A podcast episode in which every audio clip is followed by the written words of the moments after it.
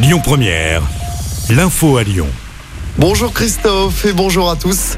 Avant la nouvelle mobilisation interprofessionnelle contre la réforme des retraites prévue aujourd'hui à Lyon et partout en France, de nouvelles manifestations sauvages ont eu lieu hier soir dans plusieurs grandes villes françaises, notamment chez nous à Lyon. Une centaine de personnes se sont réunies vers 20h place des terreaux avant de se disperser en petits groupes mobiles dans les rues. Aucune interpellation n'a été menée. Un manifestant aurait été blessé au nez par un projectile lacrymogène lancé par la police. C'est donc une neuvième journée de grève et de manifestation contre cette réforme aujourd'hui. Journée de grève qui apporte son lot de perturbations dans les écoles, 40 à 50% de grévistes en primaire. Les cantines et les crèches sont aussi à perturber. Perturbations également dans les transports.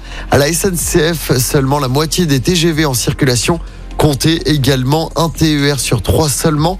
En revanche, le trafic TCL à Lyon est peu impacté aujourd'hui. On vous a mis le détail sur notre application. Dans les airs, 20% des vols sont annulés à l'aéroport de Lyon-Saint-Exupéry. Notez que la manifestation lyonnaise partira à 11h de la manufacture des tabacs en direction de la place Bellecour. Dans le reste de l'actualité, ce drame hier en fin d'après-midi sur les routes de l'Ain.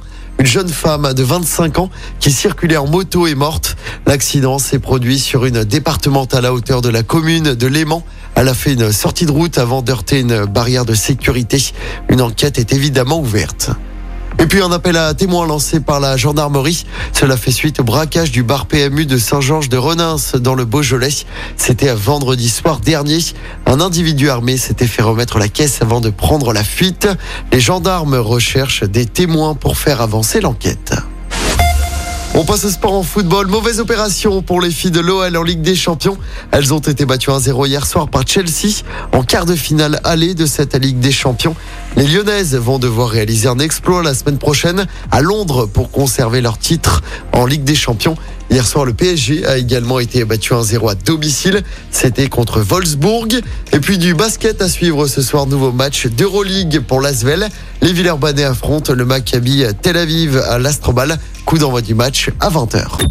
Écoutez votre radio Lyon Première en direct sur l'application Lyon Première, lyonpremière.fr et bien sûr à Lyon sur 90.2 FM et en DAB+. Lyon Première